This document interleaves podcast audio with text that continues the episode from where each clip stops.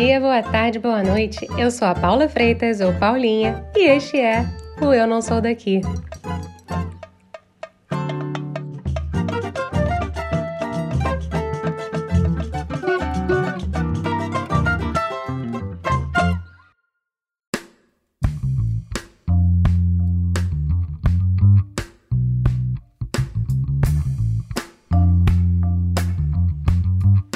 Cidade que ressurgiu do nada, que foi dividida em duas, bombardeada, teve 40% completamente destruída na Segunda Guerra Mundial e hoje é tida como um hub cultural.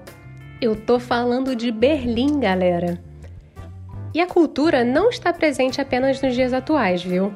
Após a Segunda Guerra Mundial, Berlim se tornou uma zona militar ocupada e administrada por quatro aliados Estados Unidos, Inglaterra, França e União Soviética. Foram eles que moldaram rapidamente a agenda da política cultural de Berlim. Na verdade, cultura foi o primeiro ato em Berlim após a guerra. Só para vocês terem uma ideia de como foi rápido, um comandante russo devolveu aos cinemas a permissão para passarem filmes já em maio de 1945, apenas oito dias após o fim da guerra. Uma semana depois, foi a primeira estreia no teatro do pós-guerra. Os russos estavam muito interessados em devolver cultura ao povo, e os outros três aliados foram nessa mesma onda. E um fato evidente nessa época, que não se pode negar, é que existia uma fome de arte da população depois dos alemães passarem tanto tempo reprimidos pelo regime nazista. Nos dias de hoje, Berlim segue cheia de energia artística e se tornou atraente para artistas de todo o mundo, virando um verdadeiro centro de arte global. A cidade é detentora de grandes instituições artísticas, mas são as cenas de arte independente e grupos dinâmicos e experimentais que dão a Berlim o status de cidade criativa e capital cultural. O babado lá é tão forte que existem mais de 440 galerias e cerca de 20 mil artistas de todo o mundo. A Raquel Vilar não sabia de nada disso quando decidiu se mudar para Berlim. Inclusive, ela só queria ter uma experiência no exterior. Ela olhou no mapa e pensou: "Ah, não sei nada sobre Berlim. Vou para lá."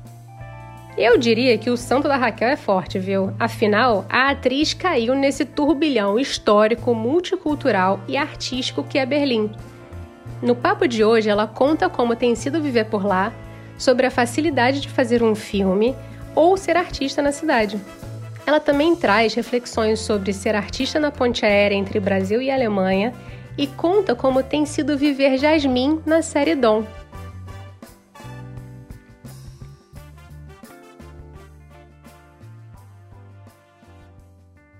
Olá, olá, Raquel. Que prazer ter você aqui comigo hoje.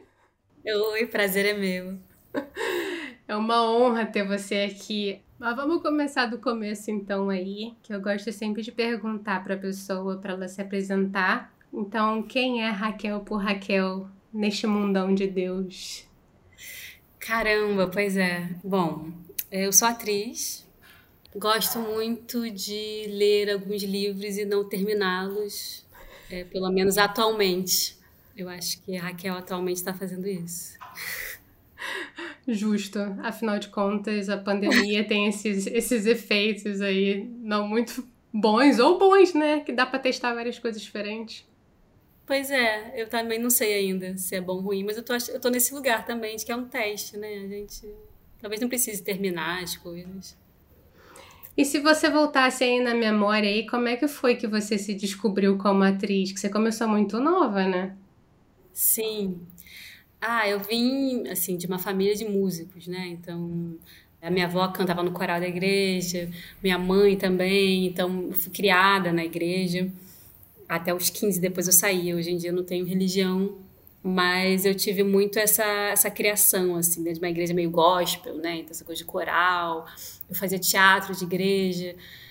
E eu sempre tive, enfim, uma criança com muita imaginação, fazia musiquinha, sempre estava muito nesse, nesse meio. Minha mãe cantava, eu tentava cantar também.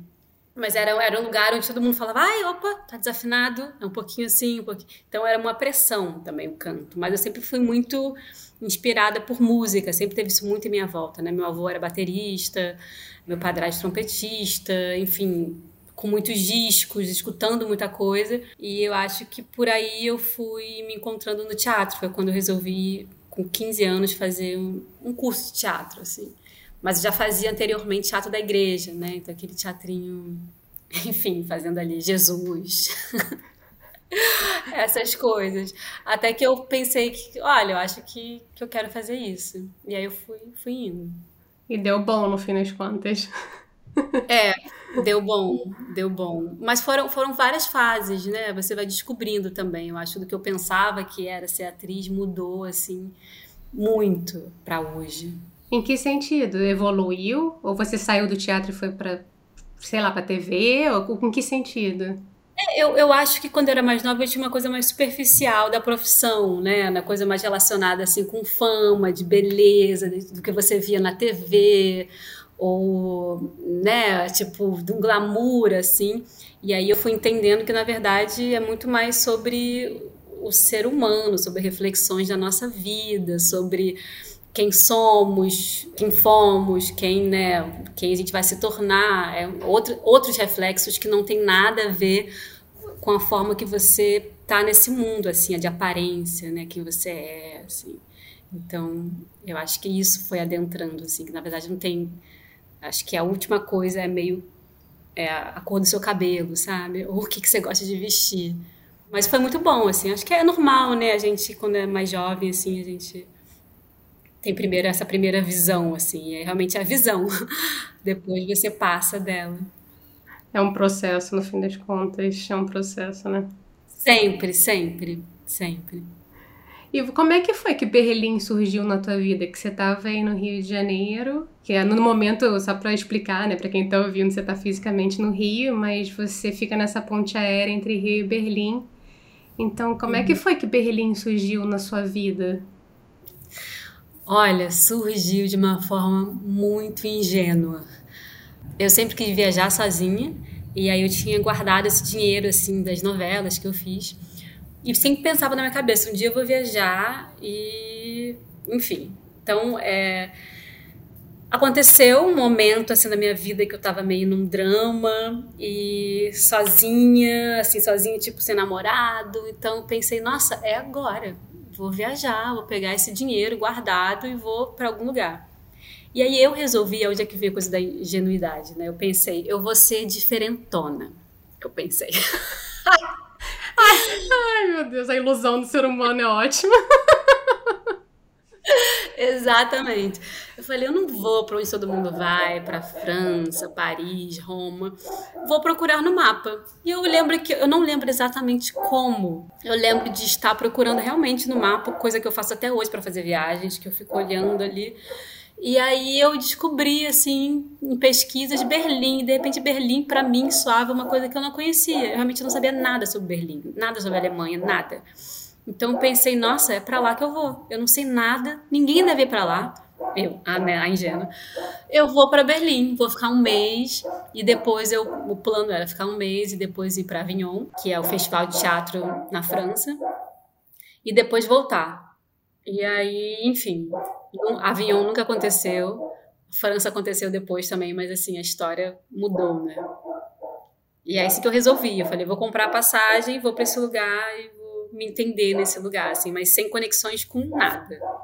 Sozinha, você chegou lá, você não conhecia ninguém. Ninguém.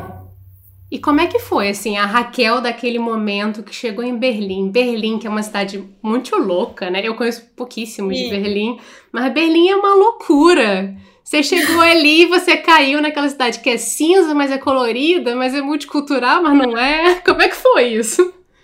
Pois aí é, eu cheguei ainda num verão quase histórico, assim, porque parece que tava foi muito quente, né? Na verdade, cheguei assim, chegando o verão, né? Eu cheguei dia 31 de, de maio, então entrando, né? Junho, e foi um verão, assim, muito quente, que eu não entendi. Eu falava, nossa, de short, era um calor. E e foi muito bom. Eu, eu me senti, eu lembro que de primeira, né? Eu nunca tinha saído do Brasil, assim. Fui a Portugal, meu avô morava em Portugal. Mas foi minha primeira viagem realmente sozinha, mulher, né? Independente. E foi muito bom. Fiquei numa casa primeiro, de Airbnb, depois eu fiquei num, numa outra. E nessa outra eu fiz amizade, conheci pessoas. E eu lembro que eu me senti muito, muito livre, assim. E eu me sentia muito livre sozinha, que era muito bom. Eu sentia que eu não precisava. Berlim foi me dando isso, né, com os dias, que eu não precisava ter pessoas ou ser alguém, né? Que todo mundo tinha estilos diferentes, tinha ou não tinha estilo nenhum, tava tudo certo. E, e isso era muito bom, não tinha uma despreocupação, sabe, de, de ego, assim. E acho que era exatamente o que eu precisava. Então eu adorava, eu ia sozinha para bar, eu eu tava amando, assim. Óbvio que de prim primeiros dias, né, você fica, você fica meio perdida, meio ainda, tem hora que você fica, ai, não aguenta mais ficar sozinha também, tipo, só perambular sozinha. Então você vai passando por fases. Mas era muito interessante, porque eu me aventurava, assim, eu ia para lugar, ai, vou nesse lugar, que secreto, parece. Eu pesquisava as coisas e me enfiava nos lugares, assim. E aí eu fui me descobrindo. E foi um choque a questão da língua, porque se não conhecer ninguém, o alemão não é uma coisa muito fácil, né? Ou Berlim você não precisa saber alemão? Eu acho que Berlim você não precisa. Assim, você. eu falava inglês, assim, era um inglês de Beu, né? Que eu fiz Beu da adolescência e foi voltando, então me comunicava super bem. Mas todo mundo fala inglês. E eu conheço até hoje amigas que moram há 10, 11 anos e não falam alemão e moram em Berlim. Berlim é, é multicultural, né? Então acho que a língua base é inglês. Hoje em dia eu falo alemão, tenho amigos alemães, assim. E você, óbvio que você, quando você fala alemão, você se comunica em outro lugar, você adentra a cultura de uma outra forma, né? Então é muito interessante. Eu acho que quando você fala a língua dessa cultura, você começa a entender também outras coisas. Então você tem um outro entendimento que é bem importante, assim se você mora lá, ou se você quiser conhecer outras coisas. Mas de primeira, dá certo, assim, dá para trabalhar, dá para fazer tudo. Que maravilha. Óbvio que burocracia é mais complicado. Aí é o pepino, assim, coisas burocráticas ou quando você lida com pessoas mais velhas, né, em padaria, certas coisas, é bom você saber um básico, assim, para porque também pessoas mais velhas geralmente não falam inglês. Aí é onde é que entra, assim. E é um país muito burocrático? Sim, sim, muito. Muito burocrático e agora está mudando, mas também era muito, muito uma, uma, burocracia muito antiga, a burocracia do, do correio, sabe? Né? Muito online, papel A4, assinar, ir lá, te mandam carta, você vai, quase faz um fax, sabe? Mentira! Sim a, né, quase uma contradição assim com a, enfim, onde eles estão em outros lugares, mas assim a burocracia em si, ela é muito funciona de uma forma muito antiga. Agora, por causa da pandemia, muita coisa acelerou, então mudou, deu uma evoluída. Mas eles amam. Se você chegar lá com, uma, com seu papelzinho, sabe, um bloco com, com data, com, sabe, post-it, aquelas coisinhas todas, uma pasta, tá ganho, tá ganho. Tá ganho. Eu nunca ia imaginar que a Alemanha fosse assim tão atrasada, né? De certa maneira. Sim, sim, sim. Mas você tocou aí uma parada que eu queria ficar um cadinho mais. Você falou que a Berlim é super multicultural, né? E é.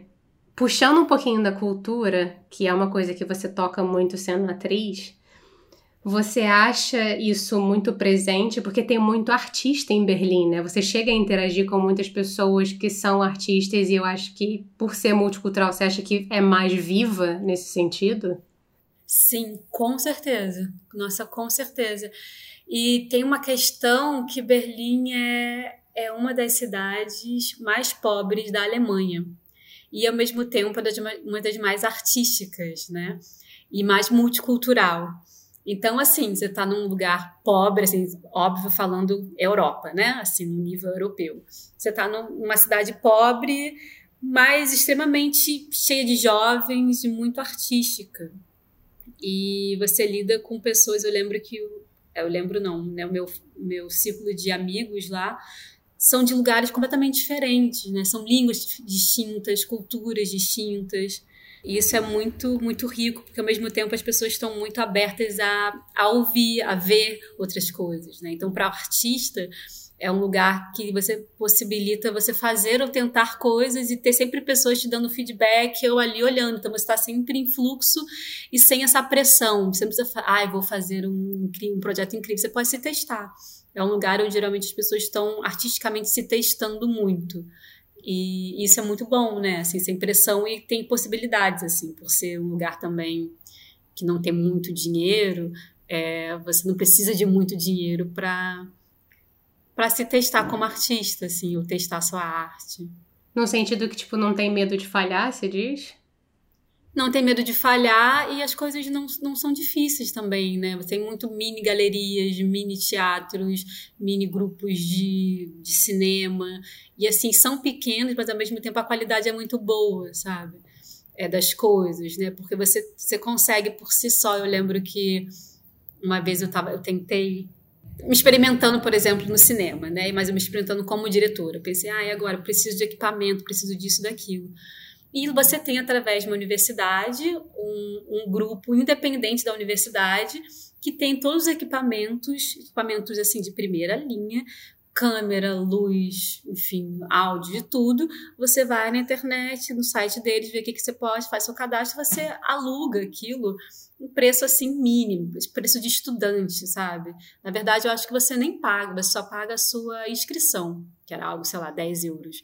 E você aluga, você tem aquele material por uma semana e você constrói o que você quer construir, né? Faz o que quer... Então, assim, tem muitas possibilidades isso em tudo, sabe? Estou dando aqui uma coisa sobre cinema, mas você tem para o teatro, você tem para as artes plásticas, você tem, enfim, N possibilidades. Então é, é muito rico, você está sempre com muitos inputs, né? Tipo, sempre querendo fazer alguma coisa e tem possibilidade para fazê-las. Então tem incentivo do governo para fazer esse tipo de coisa também? Ou, ou é mais das universidades, das instituições de ensino? Tem, é, tem bastante, assim. Tem muito dessa de uma forma independente também, mas também tem da parte do governo, né? Acho que eles levam, isso foi uma coisa, um ponto muito positivo, acho no qual fiquei também, que o governo ou a, ou a cabeça assim das pessoas levam muito a sério a arte, né? Como uma forma de expressão, como falar sobre a cultura, como se entender. Eles levam isso muito a sério. Então você até começa a ter conflitos sobre a arte que é de outro nível, que ah, isso aqui, né? Porque a coisa é, é, uma, é uma matéria, assim, tão quanto economia, tão quanto saúde, né? A arte é uma forma também de, de saúde, de certa forma, né? Da cabeça, mental. A gente precisa se entender para saber quem nós somos e para entender o que a gente está fazendo aqui. Então a arte traz isso de uma forma, às vezes, lúdica, às vezes mais direta, enfim, de mil formas. Então existe um, um grande incentivo. O teatro, né? Por mais que eu ache ainda que às vezes está num lugar, tanto na Europa como em outros lugares, muito classe média alta, ou classe média, ou bourgeois, ele, por exemplo, em Berlim, você tem que comprar antecipadamente, um mês antes, precisa tudo esgotado, porque as pessoas vão ver vão ver, geralmente tem, um, tem uma conversa depois para as pessoas discutirem, quase, nem todas, mas muitas, sobre a peça. Falam, mas por que, que, que era essa cena, sabe? Então existe, as pessoas estão, vão ali realmente para fazer uma reflexão. Que maravilhoso. Sobre. É. Então, isso acontece desde os teatros públicos, né, grandes, aos teatros independentes menores, assim. E você estando nessa ponte aérea, digamos que a comparação fica muito viva, né? Sim, cara, fica, infelizmente, né? Dá, dá assim. E eu sempre penso isso, eu falo, nosso Brasil, né? O Brasil é um país gigante, mas o pouco que eu sei, que eu conheço, ele é rico, tão rico artisticamente, sem saber que ele é, que as pessoas não sabem o quanto que elas são criativas, o quanto que elas são talentosas, o quanto que elas, a gente né, cria. Eu acho que também tem muito a ver com realmente você estar tá num lugar difícil, então você tem que usar a sua criatividade para sobreviver ou para fazer as coisas. Então, se tivesse um incentivo aí, nossa, nem sei. Nem sei. Momentos de silêncio agora, pra, porque de, digamos que esse momento é difícil.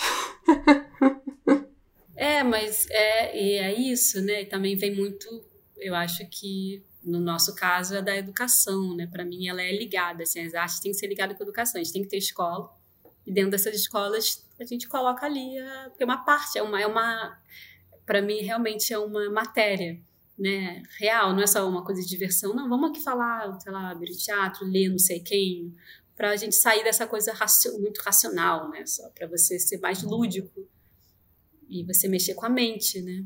A gente não lê teatro no Brasil, né? Tem uma na escola a gente não, pelo menos eu não lembro na minha formação de muitos anos atrás, assim, eu não lembro de ter lido nenhum nenhuma peça na escola. E aqui, pelo menos na Itália, onde eu tô, tem várias pessoas que leem peças na escola como parte da literatura, né?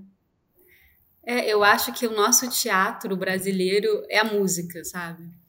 Eu acho que a nossa forma assim de se expressar ou de ir para esse lugar mais lúdico é a música.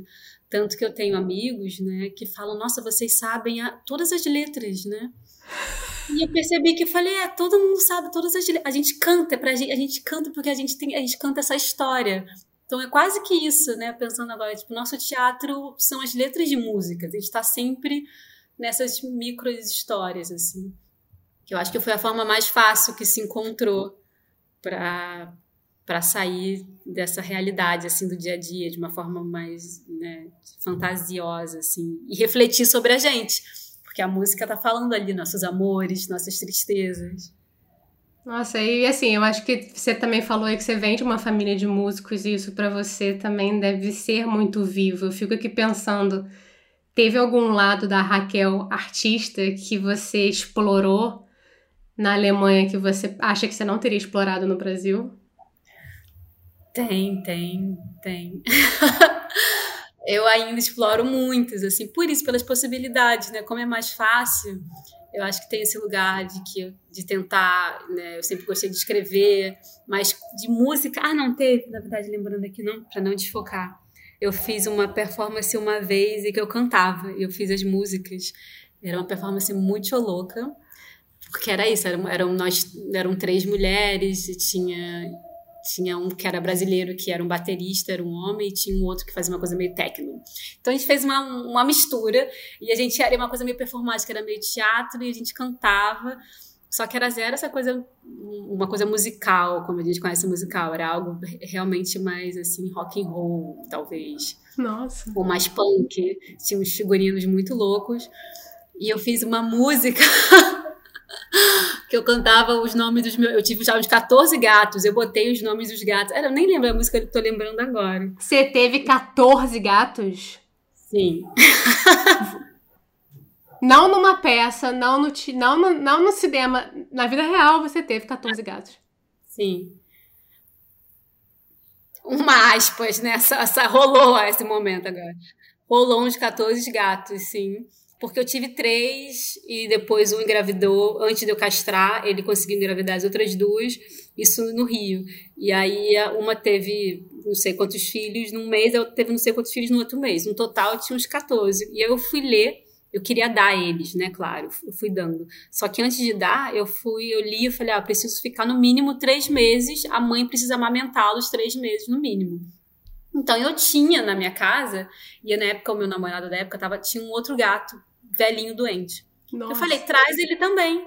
Então a gente tinha um gatinho idoso, bebês, mães ali, né? Tinha de tudo. Eu chegava em casa, saíam bolinhas diferentes, tudo quanto era canto, assim. Senhor do céu, era tipo uma família de gatos no seu apartamento. O apartamento era deles, né? A gente só ia ali, dar uma dormida. Dá licença aí que eu preciso ir pra cama. Real, real. Já tinha no travesseiro várias micro bolinhas assim. Era a coisa mais linda, cara. Nossa. Toda. E aí fiz a música, né? Óbvio, falando sobre esses gatos todos. Uma música punk sobre gatos. Maravilhoso. Experimentei. mas enfim, voltando aí para Berlim, tem uma coisa que eu morro de curiosidade. De, e você tendo vivido, estando vivendo tantos anos em Berlim, se você tem uma opinião sobre isso, a questão do leste e oeste. Ah, porque ela era uma cidade dividida até, sei lá, ontem, praticamente. Uhum. É muito vivo isso no dia a dia? Eu não sei, assim. Eu vivi muito tempo no Oeste, né? Eu vivi uns dois, três anos quase sempre no Oeste, que era Kreuzberg e Neukölln, que são lugares, assim, é, onde tem a cultura árabe muito forte, muitas famílias turcas, e me lembrava muito o Brasil, porque enfim, era coisa muito família, era muita gente, as pessoas falando na rua, tinha muitas feiras, tem sempre essas é, feiras de frutas ou lojas de frutas, e realmente está tudo escrito na língua, né? Não está escrito em alemão, assim, as pessoas falando com você, ou a forma de te chamar, é, tipo, parece uma feira, né? Olha, mamão, vem comer minha melancia, então eu me sentia muito, muito bem ali. E é um lugar onde você vai, talvez, para outras partes e é muito diferente, né? Depois eu fui morar. Mas é óbvio que você tem isso também em outros lugares no Oeste também, lugares diferentes desse. Porque acho que Neukölln, Kreuzberg, ali uma parte é mais específico. Mas eu nunca não sei também. E eu sei que agora, quando eu fui morar no leste, só que eu morei mais acima, é completamente diferente. Eu tô morando quase num, não sei, num jardim botânico do Rio de Janeiro, sabe? Muitas famílias jovens com filhinhos e eu não tenho a mistura de pessoas que eu tinha nesses outros bairros. Eu tenho um outro lugar que é mais isso, mais jovem, pessoas de uma classe média, assim, porque lá não tem muito essa, essa coisa de como a gente tem, né? Várias classes médias. Assim. Você tem uma classe média e você tem pessoas mais pobres, mas não é pobre também, não é o nosso pobre, sabe? Mas óbvio que você tem pessoas pobres, mas talvez estão como também no Brasil um lugar mais periférico, assim, mais longe da cidade. Talvez. É, enfim, não tem essa mistura de pessoas. Então, a nível de tipo, sei lá, resquícios do mundo comunista ou resquícios de um lado mais duro, mais, sei lá. Ou, talvez. É, talvez, assim, de, por exemplo, onde eu morava, no, que era quando eu estava morando no Oeste, que era que esse lugar mais uma, uma cultura árabe mais forte, ao mesmo tempo está sofrendo muito a questão da gentrificação, né? Porque vai muitos jovens, é onde tem todas as baladas, tem todos os cafés, toda hora abre um café do lado do outro, fecha um café. Então, e as pessoas que moravam ali, elas vão indo para, cada vez mais indo para fora né, da cidade, para as áreas periféricas.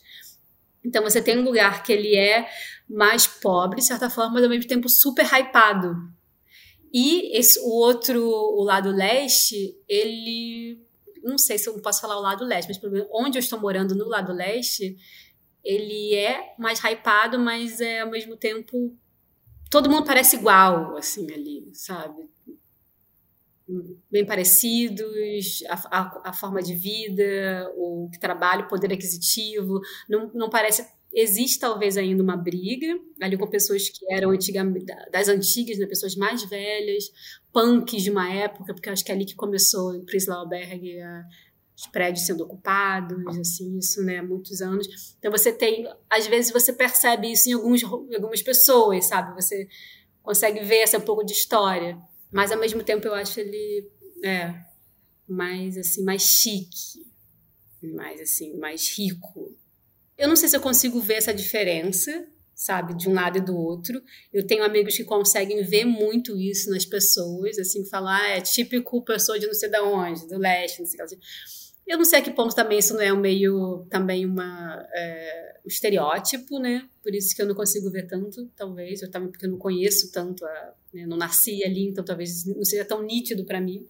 Mas o que eu consigo ver são essa, as questões da gentrificação né, da cidade. Por isso, como eu falei, é uma cidade pobre, mas ela é multicultural, ela tem muitos jovens, então tem uma expansão de, vindo muitos cafés, muitas coisas, muitas pessoas se mudando. E o que é para uma pessoa, talvez, que mora em outro lugar da Europa, pagar ali é muito. ainda é barato para essa pessoa, mas talvez para uma pessoa que mora há muito tempo, esse barato já está caro, né? Então essa pessoa vai saindo, assim hoje em dia tem essa, essa luta muito grande pela, pela questão imobiliária, né, do, de Berlim, assim. E você vê isso um pouco assim, você falou da questão da gentrificação, né? Você acha que Berlim é um lugar onde a xenofobia é muito visível? Não sei, ela assim, ela acontece, acontece sim, porque tem muita mistura, né? Assim, tem muitas pessoas de lugares diferentes, ela, ela super acontece, mas, mas ao mesmo tempo eu não sei, assim, eu acho que o racismo ele é mais, talvez mais presente, Opa! Do que a xenofobia, talvez. Assim. Eu acho, por exemplo, que a, a, gente, né, o brasileiro, ele é bem xenofóbico. Pelo menos com a gente tem uma questão que a gente nunca tratou, né? A gente sempre tem o, o estrangeiro como mais como melhor, melhor que a gente. Então a gente acaba que lida com o estrangeiro de uma forma muito muito xenofóbica, né? A gente reduz assim, né? A Ásia, os países das, da Ásia, enfim, a gente vai reduzindo tudo. Então lá existe talvez um pouco mais essa diferença, né, da, das coisas assim. Mas ainda assim, sim. Mas eu acho, para pelo menos eu tive muito mais uma questão com, com o racismo do que com a xenofobia. Eu, particularmente. Porque, enfim, tem isso, né? Tem o Brasil, ele é querido em muitos lugares lá fora. Você fala, ah, Brasil, brasileiro, é, gosta de ter essa imagem do brasileiro. Mas parando para pensar assim, não acontece assim, xenofobia, ainda mais de, de, dependendo do que está acontecendo no mundo, isso acaba reverberando, né? Com, pessoas ali. Eu lembro que teve uma, uma questão, enfim, com pessoas asiáticas. Eu lembro depois tem esse lugar, às vezes, de olhar, né, uma pessoa árabe, dependendo de onde ela é, e achar que ela é alguma coisa. Tem essa coisa de ver o imigrante, né, de, de tudo ver. Então, existe sim, sim. Não dá para falar que não existe, não. Parando para pensar, existe muito, né? Mais pessoas que vêm da, né, turcas, de lugares diferentes da, da Arábia então, é do Oriente Médio, né? Oriente Médio, isso, obrigada. Algo que eu tento me aprofundar também, porque eu lembro que eu, até quando eu cheguei sobre a, sobre a Ásia, né, você vai descobrindo lugares diferentes, né? A gente no Brasil a gente acaba arredondando tudo. Depois eu falei assim, agora preciso entender esse, esse outro Oriente Médio, porque são lugares distintos, comidas distintas, línguas distintas, enfim. E eu vi o quanto que para eles muitas vezes é difícil, né? Apesar de você ter bairros gigantes completamente dominados por essa cultura, porque eles também reergueram né, esse país. São partes da Alemanha, são partes. Opa, com certeza, com certeza. E cada vez mais, eu acho, né, com o crescimento da imigração que está acontecendo na Alemanha, então Sim. Eles são cada vez mais alemães, alemãos. É, são, e são, são mesmo, né? Os filhos, ainda mais os filhos que nasceram ali são. Apesar de você ter a cultura dentro de você, você nasce também nessa outra. É muito interessante, né? Eles têm essa coisa da, da integração, é, essa, essas questões, assim. Eu lembro que eu estudei alemão em um colégio, estudei em vários colégios, né, lá. E aí um deles era um prédio ocupado, assim, um dos prédios ocupados e que, que virou colégio, virou coisas de arte, enfim, tinha essa escola de línguas. Era uma escola pequena, uma escola super em um estilo anarquista. Não vou falar que é uma escola anarquista, porque, mas assim, tem um estilo onde as pessoas falavam isso, é toda grafitada, aquele bem estilo Berlim, né? E os professores eram todos professores que foi a escola onde eu mais fiquei motivada, sabe? Porque a gente lia Brecht, a gente nós víamos filmes independentes, a gente conversava sobre, ah, de onde você é? Ah, você é do Sudão. Como é que é? Vamos falar sobre a política do Sudão. Começamos a falar sobre a política do Sudão, isso em alemão. Então, assim, era muito motivador, porque você conhecia o outro, você às vezes estava colocando você ali mas ao mesmo tempo em alemão. Então, assim, você estava falando sobre culturas, pensava o que é identidade para cada um, né? Pessoas diferentíssimas, assim, não era porque era uma escola radical que todo mundo ali pensava igual, não, pessoas com pensamentos mais conservadores, pensamentos mais, enfim, não conservadores, mas todo mundo ali realmente em diálogo, sabe? E claro que não vai ter ninguém ali extremamente conservador, acho que a pessoa não estaria ali, né? Óbvio. Mas assim, também, né, não, estaria aceito nenhum tipo de pensamento nazista ou algo do tipo. Mas a gente, de pessoas, talvez, de o que é família, né, o que é o amor, nesse, nesse lugar, assim, religião. Então, era muito interessante, assim, ver esse lugar. Berlim tem muito esse diálogo, né, sobre essas questões também, o que, que é, até onde vai, né, aceitar o que, que é opinião e o que, que não é opinião, não deve ser aceito. E você acha que depois de tanto tempo vivendo em Berlim, né, e já falando a língua, estando nessa ponte aérea, você deu aí dicas que você passou por situações de racismo na Alemanha. É casa ou não? Cara, eu acho que é. eu acho que é, é muito difícil, porque assim é, é uma casa ainda muito nova, talvez, sabe? Eu tô desde 2014, tenho sete anos. Agora eu tô, eu comecei a querer voltar para essa minha outra casa aqui, então tô nesse movimento porque trabalho também e é onde eu me sinto por incrível que pareça, agora mais liberta, porque eu lembro que no início que eu voltava, depois de dois anos em Berlim, quando eu voltava, eu não conseguia falar com ninguém, encontrar meus amigos, era tudo muito estranho, eu não conseguia me adaptar aqui, era tudo muito diferente de mim. Olha. E aí eu, depois eu vim de novo, não conseguia, eu odiava, falava, nossa, não dá certo, não dá, não, não conseguia, não conseguia. Mas sempre assim, amando, mas dentro mesmo com meus amigos, mas falava assim, nossa, tenho que voltar, não, não é. Depois de cinco anos, eu comecei a ficar com uma saudade muito grande, foi quando eu comecei a voltar e de repente mudou, essa, essa deu assim um giro. E eu comecei a, a, a sentir muita necessidade de estar aqui de novo. Então eu não sei, são esses dois lugares, sabe? É sempre muito, é muito difícil. Eu queria sempre conversar com pessoas também que, vivem esses dois lugares para saber como é que é para você, porque realmente eu não consigo entender. Eu sempre falo, ah, eu vou experimentar agora, ficar mais um pouco aqui e voltar. Mas eu não consigo ver assim o que, que vai acontecer realmente. Eu sei que eu sinto saudade às vezes. Agora eu comecei a sentir saudade. Eu não tava, tava com zero saudade esse, esses dias para cá comecei a sentir um pouco de saudade. É estranho, né? Porque no fim das contas, sei lá, você não se identifica mais com o Brasil, pelo menos no meu caso. Eu vou e sempre que eu vou é aquela sensação de desconforto, mas aí quando volta é uma sensação de saudade muito forte. Então você não fica pertencendo a lugar nenhum, né? É uma coisa muito estranha. Não sei te explicar. Sim, é, eu tenho muito isso de, o de não pertencer lá, né? Sempre. Mas ao mesmo tempo você está com tantas pessoas que não pertencem também, que é interessante. que é você se junta a elas para ficar falando mal. Ah, é, é. não pertencendo, mas feliz ali, né? Comendo um croissant. Ah, eu odeio aqui. Ah, me vê aí um mate latte com não sei o quê. e, e aí, olha, e assim, depois desses cinco anos, eu comecei a me sentir aqui muito pertencente ao Brasil. Não muito pertencente, mas assim, era, era muito fluido, eu não tinha que falar nada. Só andar na rua, eu sei que eu sou daqui, sabe? E isso, nossa, me causava um, uma coisa tão leve que não precisava fazer nada, não precisava estar tá tendo que me justificar, mesmo que inconscientemente lá você está sempre em algum lugar que você tem que, né, de certa forma, quase. Então aqui me dá essa leveza agora. Isso aconteceu agora. Antigamente eu não tinha. Então eu não sei o que pode vir ainda a acontecer. Mas hoje eu me sinto que eu pertenço aqui, mas que eu vivo lá também. tá tudo bem, os dois lugares podem ser casa. Tá tudo certo. Não precisa definir nada.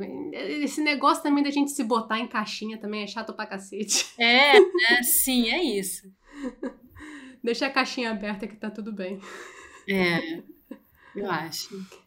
Eu não posso falar com você sem perguntar sobre Dom. Ah, claro. E eu acho que assim, tem muitas coisas que a série aborda. Para quem não sabe, gente que está ouvindo, Dom é uma série que está na Amazon Video, disponível para ser assistida. E, enfim, trata de uma história real, ficcionalizada, fic é, mas enfim, é isso aí. Uhum. Mas eu queria te perguntar, porque trata de muita coisa. Trata de dependência química, trata de história do Rio de Janeiro, trata de tráfico de drogas, trata de funk carioca. E você teve que estudar muito para entrar no personagem da Jasmine? É, eu, eu tentei estudar bastante, ainda tento, porque, assim, quando eu, quando eu, quando eu resol, é, recebi, né, essa personagem, eu fiquei com muito medo de fazer uma coisa meio estereótipo, né, que a gente, o Brasil faz muito essa mulher da favela, preta, que é boladona e tal. Então, eu não queria fazer esse estereótipo, eu queria, de certa forma, encontrar essa mulher, né, mesmo se ela tivesse as características, porque é óbvio que tem, assim, porque pode ser que tenha, né? A gente tem mulheres diversas. Então, pensando nela, mas assim, adentrando de verdade, assim, querendo encontrar essa pessoa e não, não ficar só numa, enfim, numa fantasia, assim, num desenho. Então eu tentei estudar muito a época, né? Ver, ver documentários da época onde tinham meninas jovens morando em comunidade. Tem um documentário muito bom que é da Sandra Werneck, que são, chama Meninas, se não me engano, que são meninas que engravidam é muito cedo. Eu acho que é, acho que é, não sei se é na Rocinha, mas enfim, tem a relação delas, né, com essa gravidez, com quem é o pai, na família, o que, que elas pensam, o que elas querem. Então eu tentei ver muito pessoas que poderiam ser amigas da Jasmine, que talvez poderiam ser ela, poderiam ser vizinha dela, para não humanizar, humanizar é uma palavra, está sendo muito usada agora, mas assim para realmente ter de concreto, né, uma pessoa e não só um, um estereótipo de uma pessoa. E aí eu para mim, eu adentrei também muito no funk, porque era isso, tem, tinha muitas cenas de bailes, né? E eu pensei o que era o funk também, para não fazer um estereótipo, né? o que é o funk? O funk é uma cultura, né? Faz parte da cultura do Rio de Janeiro, do Brasil. Tanto que a galera vem para cá de fora, né? E bota todo mundo nas músicas, uhul, Estados Unidos e tudo mais. E a gente aqui não, ainda não consegue respeitar tanto esse movimento cultural, que é o funk. Então, eu procurei, também tem um documentário muito bom que eu sempre falo, que é o Funk Rio, 1994, se eu não me engano, que mostra né, todo o movimento, a galera, o que, que era chegar, e hoje é dia de baile, o esforço que faz, que traz o irmão, que, enfim, não consegue, não é tão acessível para ele, mas desce aqueles outros três amigos para levar para o baile, as meninas que se arrumam para ir o namoro, a questão do sexo, a questão da droga, a questão do, do tráfico, como é que é tudo isso ali em conjunto, né? E não dá para você fechar os olhos, porque faz parte da realidade, né? E a gente, não só no teatro, no cinema, como na música, que no caso do funk, a gente canta a realidade, então por isso que tá tudo ali. É, então, se você não gostar, não importa, é uma realidade, então é bom para saber, para você entender o que está acontecendo. Então, enfim, eu fiz essas pesquisas e ali a gente também tem muita base no texto, né, no roteiro, e muita coisa também acontecia filmando, né, em cena. Acho que em cena você vai descobrindo também muita coisa, assim. Da química entre vocês, você diz, né? Entre os atores em cena. É, meio que o que o, o, que o outro te dá, né? Como, como o outro responde aquilo você encontra às vezes coisas fazendo realmente. Você vê, putz, isso aqui, isso aqui é meu amigo, então. Ah, isso aqui acho que ele não gosta de. As coisas vão acontecer como o outro responde, porque às vezes você lê de uma forma, mas como o outro responde para você, né? Você responde, isso muda tudo. Então, a gente encontrava muita coisa. Tem uma hora que eu lembro que eu e o Digão né, que faz o armário, a gente percebeu, a gente falou, cara, a gente acho que a gente, a gente começou a pirar, pensando, né, a gente quer acho que é amigo antes, né? De uma coisa de proteger, mas também de te cobrar, isso que a gente via só de olhar, né? Um de olho, a forma como vinha o corpo, e a gente foi encontrando isso fazendo mesmo. Então, muita coisa surge ainda até, né, depois quando acaba, assim, até o ação, tem muita coisa surgindo. É engraçado porque, assim, engraçado, né? Engraçado é um termo horrível, mas é... mas é interessante que a série aborda também a questão da, da dependência uhum. química. E eu acho que, assim, porque o, o foco da série é no Dom, né? No, mas no você vê que as meninas também são dependentes químicas, né? E você acha que isso poderia ser mais tratado e você teria oportunidade? Como é que você vê a Jasmine na dependência dela? Você chegou a abordar isso dentro de você como construção de personagem? É, a, eu acho ela que ela não era exatamente dependente química na minha cabeça. Na minha cabeça, ela era usuária. Assim, uhum que eu, talvez, não sei, na minha cabeça tem uma diferença de você ser dependente, você ser usuário. Para mim, ele era usuária e eu acho que ela estava numa, ela vem de uma família, isso, né? Uma família que o pai é, era alcoólatra, batia na mãe, a mãe morreu de tanto apanhar, ela sai de casa, sai de São Gonçalo, vai morar nessa comunidade, ali se encontra. Ela tá meio que num lugar tentando sobreviver. Então eu acho que ela, como ela é sozinha, ela não tem uma família de dinheiro atrás, como tem o Dom, né? O Dom tem ali pai, mãe tentando, ou tem a Viviane que tem ali também não sei o quê. Ela não é, ela não é rica, ela não tem ninguém. Então, assim, se ela virar, eu acho que ela tinha essa consciência, se eu me não vai ter ninguém para me salvar. Se eu me perder nisso aqui, acabou. acabou. Uhum. Então eu acho que ela tava ali mais tipo usuária, mas a onda dela era tipo, como é que eu posso primeiro me libertar desse cara aqui que me batia, que era o primeiro namorado. Então ela encontrou um outro, é, ela continuou na vida que ela tava ali bem, né? Tinha uma casa, fazendo merda, sim, fazendo merda. Era a forma como ela conseguiu de sobreviver e de ser respeitada como uma mulher sozinha dentro de uma comunidade ou vivendo no Rio de Janeiro. Então a forma dela era essa. Para mim, a questão é: essa mulher reflete sobre isso? Ela não reflete? Sabe? Porque é, é não, não, não é para passar a mão, mas o quanto que essa mulher está entendendo o que ela está fazendo, o quanto que ela não está entendendo. Claro. Porque é isso, né? Às vezes a pessoa não refletiu, não, não levou um opa, e aí? Então ela estava vendo essa vida e encontra esse menino, vê que ele pode ser mais interessante do que o outro, faz ali essa jogada e vai vivendo, a coisa vai ficando melhor, mas até o momento que eu acho que ela começa a refletir sobre, porque é isso, né? Vai morrendo, alguém morre, outro não sei o quê, ela quase, putz. Então acho que essas questões fazem com, fazem com que ela dê tipo, um pezinho atrás, então. Mas também não Até o até o último tapa na cara, alerta de spoiler, é, no fim da série, né? Que, que eu acho que dá o gancho para a segunda temporada, que talvez Sim. é ela de uma forma completa. Na, pelo menos naquela última cena, eu te vi de outra maneira. Era outra Jasmine ali. Uhum. Não era a Jasmine dos bailes, não era a Jasmine das, das cenas de pega. Era outra. Ela tava preocupada, você via preocupação nos teus olhos, assim. Então, como é que é? Como é que, que, que, que a gente pode esperar da Jasmine nessa segunda temporada? Putz, o que eu posso falar, né? eu acho que ela tá ainda, eu acho que ela tá nesse lugar de, de reflexão e o que, que vai acontecer vai ficar colocando cada vez ela nesse nessas perguntas mesmo e nesses caminhos diversos que vão acontecer assim vai fazer acho que ela vai ela vai ter lugares para ir mas acho que ela está mais numa atenção assim ainda sobre o que está acontecendo e como lidar né com esse com esse novo assim que surgiu para ela eu acho. Opa. Sem problema. Não não se coloque em dificuldade mulher. Fique tranquila Mas eu vou te fazer outra pergunta sobre a série, completamente na tangente, não sobre a Jasmine em específico. Mas eu li que a série foi uma das maiores séries internacionais de, de sucesso no exterior. Que louco isso! Uhum. E assim, é uma história que, no fim das contas, né, eu acho que tem muita questão da, da criminalidade, a questão de ser uma série de ação também, né? O que, que você dá? Qual é, qual é a, a receita do sucesso dessa história que furou a bolha brasileira?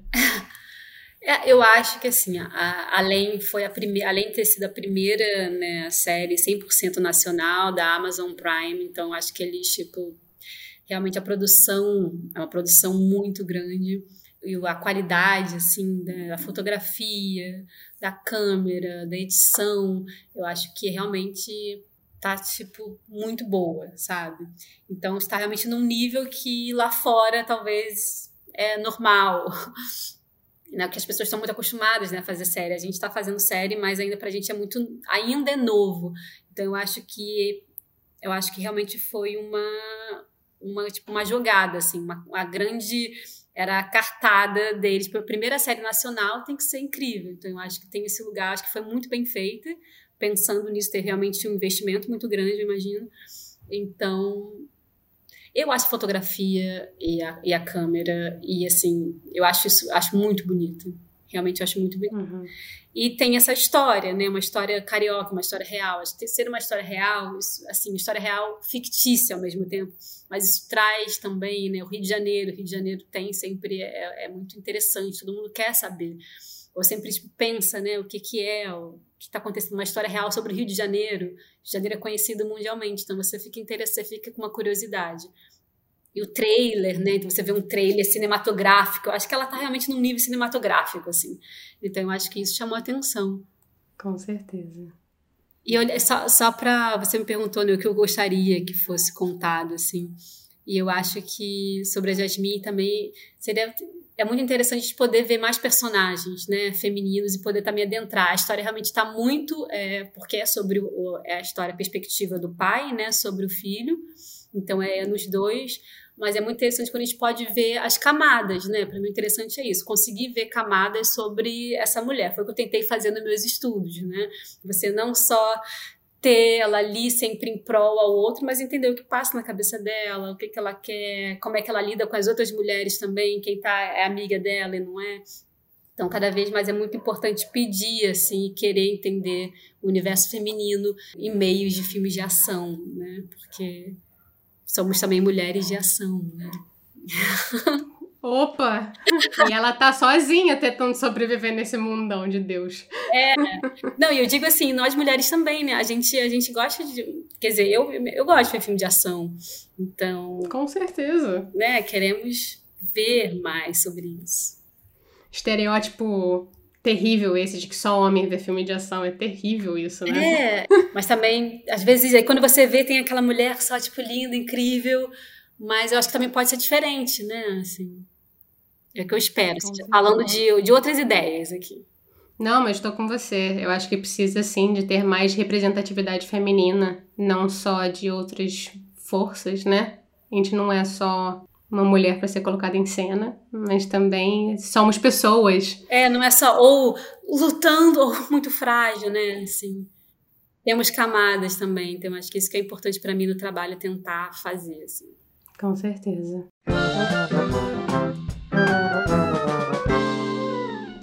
Vamos agora então, dona Raquel, para o que eu estou chamando de momento chorrindo, que é o momento rir para não chorar. e eu amo que você já começa rindo. que é onde eu peço para você dividir aqui. Basicamente, eu tô com meu copo d'água cheio, porque eu não tomei nenhum gole. Ah. E eu peço para você me contar uma história cômica, tragicômica, de perrengue, de gafe, que você passou nesta ponte aérea ou na Alemanha, que você possa dividir com a gente. Tá, eu tenho um, eu tenho uma, eu não sei, assim, eu sou péssima, cara, eu sou péssima para contar coisa engraçada, porque nunca é engraçado, nunca é engraçado. agora, só agora que vai ser. Nossa, eu sou horrível. Mas, assim, tem, tem muitas histórias, né? Há uma que, assim, foi engraçada depois, mas na, na, no momento foi muito tensa. Vou contar essa. Então. Vai fundo. Você pode chorar também, né? Então vou contar ela que vai ficar no misto aí. De... É chorrindo, entendeu? É um misto. Enfim, eu morava nessa, nessa casa, quer dizer, nesse apartamento em Berlim. E era um apartamento que tinha muitos quartos, tinham, sei lá, uns cinco quartos, moravam mais oito pessoas, assim, talvez sete, mas sempre tinha na sala, tinha também uma cama de visita, tinha sempre gente, gente vindo visitar. E aí sempre tinha amigos, pessoas, a gente era recebia também muitas pessoas refugiadas, né? Tinha amigas que estavam sempre em organizações, tipo aquela coisa de bandeira, né? Refugio welcome. Então tinha sempre pessoas de lugares diferentes, paravam por ali.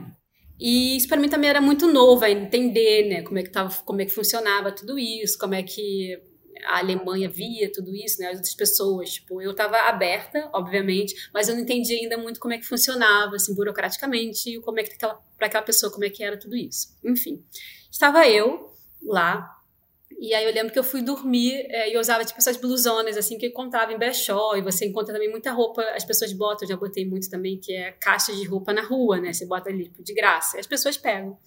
não lembro se eu encontrei nisso ou foi no brechó, eu tinha uma blusa escrito parecia ser real, não sei. Era uma blusa laranja escrito London Prison, tipo prisão de Londres. Na frente, assim, e atrás, assim, laranjonas. E usava para dormir. Estou eu dormindo, e aí eu lembro que meu amigo falou assim: ah, eu vou aí de manhã. Aí eu tô dormindo, de repente no meu sonho começa pá, pá, pá, pá, pá, pá, pá, pá. Aí eu sonhando, aí de repente falei assim, deve ser o Remo. E, eu, e o meu quarto era o primeiro quarto para a porta. Aí eu Falei, nossa, vou ter que descer, deve ser por isso que eu fui abrir a porta, deve ser o Remo. Desci lá, aí vou, na hora que eu abro a porta, encontro um, um amigo que morava ali, uns meninos moravam, tipo, fala que tá tudo bem, say everything okay, say everything. Aí eu não entendendo aquele, fala que tá tudo bem. Aí eu falei, meu Deus. Aí eu fui, peguei o interfone, meio que sonâmbula ainda, né? Tá tudo bem.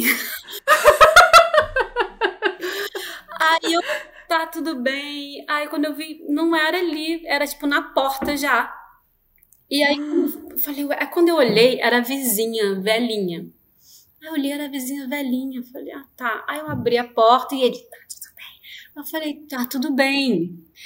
É, aí ela nunca falei isso, ela fez assim com a mão, gestos de vir pra, pra, pra, pra, pra escada. De repente vieram, tipo, dois ou três policiais, aquela coisa toda, né, aparentados.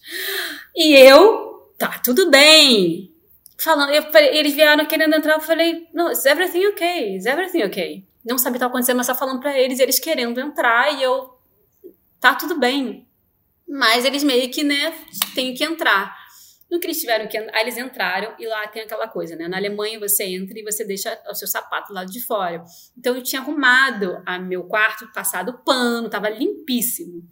E aí vem esses policiais com uma bota gigante, né? Aquela botona. Aí entrou no quarto. Aí entrou no meu quarto. Aí eu lembro que a primeira coisa que eu pensei foi ali que, tipo, caraca, cara, o cara tá com essa bota. Aí eu meio que puta, se olhando pra bota dele, meio que tentando fazer alguma coisa para ele. Pô, cara, né, essa bota aí cagada aqui. Meio bolada, assim, já. Aí o cara com aquela bota lá, olhando meu quarto, aí beleza. Aí depois a gente foi pro outro quarto, o quarto tava da minha outra amiga, um, com um pouco assim de fumaça, janela aberta, um fumacê, e a janela escancarada. A gente morava como se fosse numa Nossa Senhora de Copacabana, sabe? Essas avenidas assim gigantes que era a Zona Nalê, que é uma avenida grande, e a fumaça estava lá fora. E ele entrando no quarto, ele, ele perguntando: você, você mora aqui? Eu falei: moro. Mas eu falei: não, não nesse quarto, eu moro no outro quarto. Ele: quem mora aqui? Cadê seu documento? Eu falei assim: eu não moro aqui, eu moro no outro quarto. Aí ele queria entender o que aconteceu. Eu falei: eu não sei, eu não moro aqui. Eu moro no outro quarto, eu não sei o que tá acontecendo. Isso meu amigo tinha sumido, né? Tá tudo bem? Puf, aquela desapareceu. E, e, e, eu com aquela camisa de Londres prisão. Meu Deus, ainda tava com camisão? Tava, porque eu fui atender a porta assim. Então, só de camisão, camisa gigante, escrito prisão de Londres, tentando ali me relacionar com os policiais. Falei, moça, não, não, não moro naquele quarto que você pisoteou primeiro. Não é esse. E aí ele querendo entender o que aconteceu e eu não sabendo o que aconteceu. Eu falei, vou ter, oh, mora outra menina aqui, eu vou lá entrar. Vou... E fui na sala, procurei. Eles entraram também e ficaram olhando, enfim, olhando cinzeiro, vendo coisas que não tem nada a ver, que depois descobri que eles nem podem fazer isso. Porque estavam vindo lá para uma coisa, não podem ficar vasculhando coisa. Cada um foi lá para fazer uma coisa. Então é isso, tem que fazer. Enfim, mas até então eu, fui, eu vi barulho de chuveiro lá longe. Já fui. No que eu abro o chuveiro, tá minha amiga namorado dela tomando banho pelados pretos. Assim, de, de sei lá, de fogo, fumar pretos. E eu falei, cara, a polícia tá aí e ela manda esperar. e, enfim, eu voltei lá. O que, que eles estavam fazendo, gente? Enfim, eu voltei e falei, olha, enfim, ela tá vindo, não sei. Aí ela veio, o que aconteceu? Era aniversário dela, né, na, na noite que passou ela tinha uma máquina de costura antiga. E ela, uhum. inteligentemente, colocou uma daquelas velhinhas, sabe aquelas velhinhas que você compra é, menorzinha? Que Pequenininhas. É, pequenininha. Ela botou, acho que a vela, sem aquele suporte que a vela tem de... de um suporte que tem de inox, sei lá o que é aquilo. Sim, de metal. De metal, isso. Botou em cima, acendeu e dormiu. Ela e o namorado dormiram. No que dormiram, eu acho que a vela derreteu pro, pro cabinho da máquina de costura e começou a pegar fogo na madrugada, sei lá. E a sorte é que eles acordaram, devia ser umas 5, sei lá, 5, 6 da manhã, quase, numa fumaça no quarto inteiro. E eles abriram a janela. No que eles abriram a janela, a galera na Alemanha tem muito isso de ser, né, meio essa coisa da, da histórico, de todo mundo ficar de olho no que está no vizinho, né? Então, uhum. abriu a janela, sai uma fumaça preta gigante, imagina, pela avenida, uma avenida grande, e aí ligaram para a polícia. E eu lembro que, que quando meu amigo viu isso, da fumaça do abriu a janela e tal, fez o movimento, meu amigo estava ali, ele ficou com medo, porque, enfim, sei lá, né, tem, moram outras pessoas que estão tá em uma situação mais, mais sensível, então você não, você, né, você não quer trazer um desconforto. Então ele ficou desesperado. E foi, foi quando eu acordei. E quando eu fui atender, ele falou: tá tudo bem. Fala que tá tudo bem. E aí começou tudo isso. Ele sumiu. Eu fiquei li, lidando com isso. E nesse, e nesse, quando ela explicou tudo, os caras foram embora, depois estou com a campanha de novo. Me veio um cara vestido ainda tipo de astronauta com uma mangueira Hã? que era o bombeiro. Gente! Não precisava mais de nada, né? Tava tudo certo. E o bombeiro foi embora, ele só adentrou. Mas é muito engraçado para ver a eficiência, né? De tudo. Isso tudo foi muito rápido ao mesmo tempo, né? E aí ele só vira, não tinha mais fogo nenhum. Acho que só deu uma chamada nela, eu nem lembro. Foram embora e, e acabou. E foi isso. Depois. Caraca! Eles podiam ter morrido carbonizados, cara. É, eles poderiam ter, ter morrido com a fumaça, né? Uma fumaça muito tóxica. E. e... É, carbonizados é outra coisa, né? É. Fumaça. Seria assim, Ai, que horror. Um fogo muito, muito forte, mas não teve um fogo, foi mais a fumaça. E, enfim, mas foi muito louco, porque depois que eu me liguei que eu tava com essa blusa, né? Assim, que, não, que nem nada, né? Mas na hora a gente, na nossa cabeça, você fica meio, caramba, que situação, né?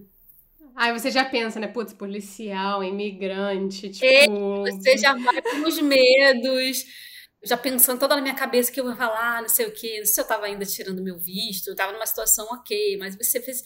Você sempre, como imigrante, está sempre meio com medo, né? Por mais que seja tudo certo. Isso era que as minhas amigas alemãs falavam, falavam para mim, Raquel, você tem seus direitos. Você, e isso eu aprendi muito, né? Tudo bem que isso aqui, aqui não funciona, mas lá funciona mais. Você sabendo seus direitos, você sabe, não, esse é meu direito. Você não tem o direito de vir aqui e pedir, sei lá, alguma coisa, meu passaporte. Assim, óbvio que o passaporte poderia, porque é uma identificação, mas numa situação de risco, não tem que pedir passaporte. Você tá vendo aqui para ver se alguém está morrendo, né, de, do fogo, você vai resolver isso. E não resolver a situação dessa pessoa é, burocrática, de passaporte, de visto ou não. Mas, enfim, a gente tem sempre esse medo, né? Brasileiro, relação com a polícia é outra. Mas foi, foi hilário, cara. Foi. Foi hilário, foi, foi hilário. Tava ela tensa, morrendo com a blusa da prisão, mas foi hilário. Tá bom, tudo bem. Depois, depois a gente ria muito. Depois tenho até um vídeo, acho que eu perdi esse vídeo. Porque depois meu amigo apareceu, né? Todo mundo. Ah, tava tudo. Tudo ok, tudo ok. Eu rindo, aí depois acordaram duas outras meninas, tipo, bom dia, bom dia. Ninguém nem viu a situação.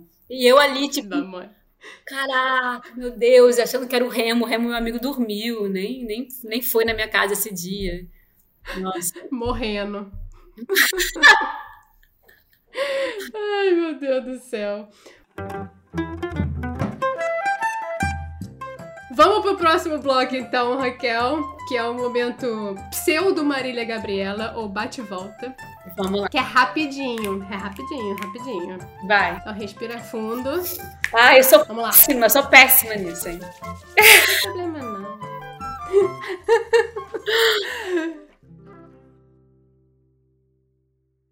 um artista que você admira.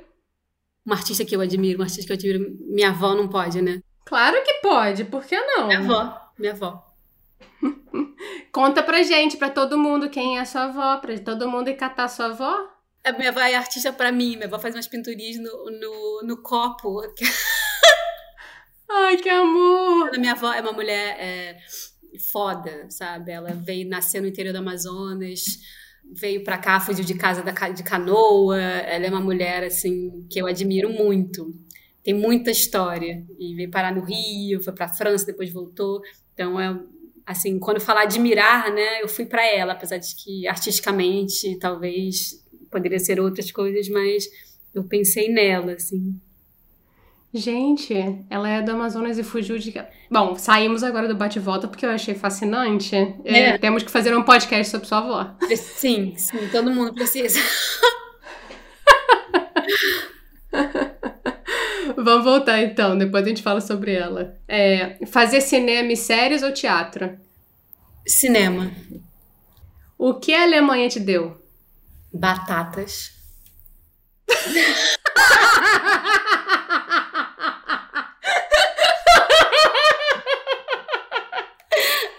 Maravilhoso! Horrível, né? Ué, foi honesto. Foi honesto. Batatas até para descascar, provavelmente. Samba ou funk? Funk. Opa! Hum. Olha ela! Um lugar mágico em Berlim? Nossa, vieram dois. Pode ser os dois, não tem problema. Esse não existe mais, chamava Beirute, que era um, um clube dentro de, de, um, de um prédio no último andar, no final de Neukölln, assim, foi um dos lugares onde eu fui a minha primeira festa, assim, um lugar pequeno, e tinha uma, uma DJ que era uma senhora, holandesa tocando umas músicas de todas as misturas, desde punk, de rock, de técnico, de, de funk. Foi uma coisa que eu nunca esqueci, assim. Foi... E até hoje eu sigo ela. Essa... Onde ela toca, eu falo, ah, ela tocou, preciso ir. Porque ela era uma, uma tia, como se fosse uma tia zona, sabe? Eu falei, ela é DJ, uma senhora, assim. Tem uns 60, talvez. 50, 60. É, isso e Lipnitz. Lipnitz é um, é um lugar lindo. Opa! Andar de bicicleta ou de patinete? Bicicleta. Com certeza. Seu maior apoio ou suporte emocional? Artista, minha avó. Mais afro ou indígena? Os dois. É, não dá. Meia meio. É, não dá, tem, depende da hora. Quando eu falo da minha avó, eu vou mais talvez indígena, mas não sei. Pra terminar, um funk? Um funk. Acho que é o rap da Morena, que é um que eu escutei outro dia que eu gostava muito. Que eu acho que ele é bem um, melody tipo cafona, eu acho. Adoro. Tipo charme. É, é. Você elegância e a inocência do amor Oh, é esse, acho que é esse. Gente, ela deu uma palhinha no nosso podcast. pra terminar, Raquel, vamos de modo avião, que é onde eu peço pra galera deixar dicas aí de livros, séries, filmes. Ah, legal. O que você quiser, música, pessoas. Legal. Você que manda. Show. Ah, eu até tinha separado é, algumas coisas. Então, separei um livro que eu comecei a ler, mas enfim, como eu falei, ainda não terminei, mas foi um dos primeiros livros alemães, assim, na língua alemã, que eu comecei a adentrar muito, que se chama De Schwarze Madonna, que é a Madonna Negra, que é um, é um livro de crime, né? Não sei como é que fala e, enfim, e é, é muito interessante. É um filme que chama é um Afrodeutsch, é um afro-alemão. Como é que é o nome do autor? A, a escritora é a Noah Soul. Se eu falo certo. Noah, Noah Soul. Acho que é Noah Soul. Se chama de Fiquei curiosa, não conheço. É muito interessante. Eu comecei a ler, foi um dos primeiros que, como é alemão, já tentei uma vez ou outra, às vezes é difícil, mas esse eu, eu comecei a ficar, enfim, eu, tanto quando eu falo, eu lembro da história, sabe? Lá dentro no lugar de novo, é muito legal. Eu, eu me amarro muito em fazer isso, né? Ver filmes da cultura, do país, né? Música. Então, esse filme é um filme muito legal, se chama Gegen die Wand, ou Contra a Parede, que é de um diretor do Fatih Akin, que é um diretor turco, se eu não me engano. E esse é um filme muito legal.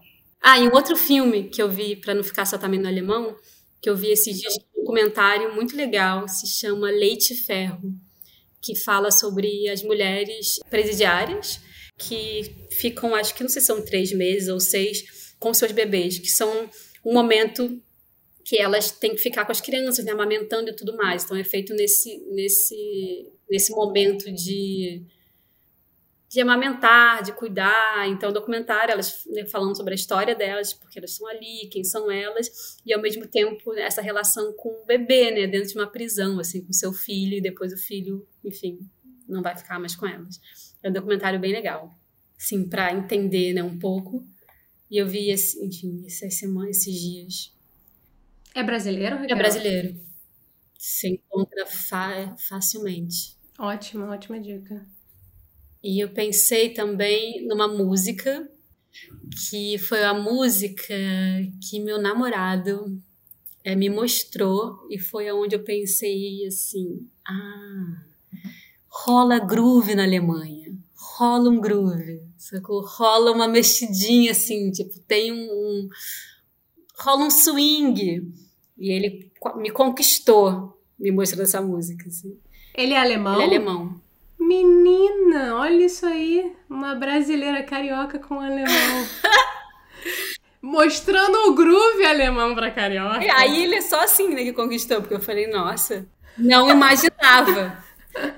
e a cantora é Hildegard Knef e se chama Im 80 Stockwerk. Pode ser meio difícil, mas é tipo no, oita, no oita, oitagésimo oitavo andar. E tem um super groove, assim, uma música muito interessante, era antiga, não sei de que época, mas talvez 70, 80, 70. E, nossa, é muito maneira, assim, você escuta já dá um... Uh! então tem groove, tem groove alemão. Tem funk alemão? Cara, o funk carioca, você diz? É, tipo o funk. É, até o funk mesmo, o soul mesmo, né? O mais o americanizado talvez tenha eu mais acho, fácil eu de acho achar, americanizado né? mais, assim. Talvez eu, eu descobri também é, o rap, né? O hip hop alemão, eu descobri vários e muito bem interessantes, assim, que eu não imaginava, porque com a língua é meio difícil, né? Então eu vi, tem dois, tem um menino que é o Elias, se eu não me engano, que ele canta. Depois demorei a entender que ele estava cantando alemão, porque é tão, é tão swingueira o que ele faz que eu falei, o quê? Tá falando alemão? E ele é muito bom, e tem outros também, assim, mas o, no rap e o hip hop eles são bons também. Mas funk, cara, ai não. Aí não tem, não. É, é difícil, só a gente. Só a gente. Ai, Raquel, te agradeço enormemente pelo papo, pelo tempo, nesta manhã. De coração, viu? Também amei, viu? Amei, amei. Passou muito rápido. E super legal.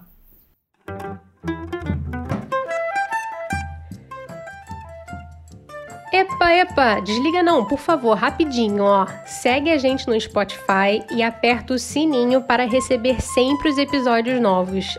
E caso você escute a gente de outra maneira, aposto que também tem como seguir a gente por lá, colocar cinco estrelinhas e deixar um comentário, viu? A gente também tá no Instagram e dá uma conferida, segue a gente por lá, viu? No arroba NS daqui.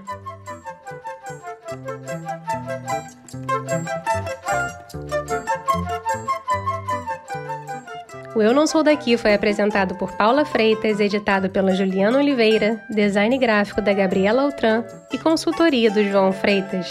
A nossa música tem composição em flautas da Karina Neves, violão de sete cordas e bandolim do Pedro Franco e mixagem do Tito Neves. Valeu, galera! Até a próxima!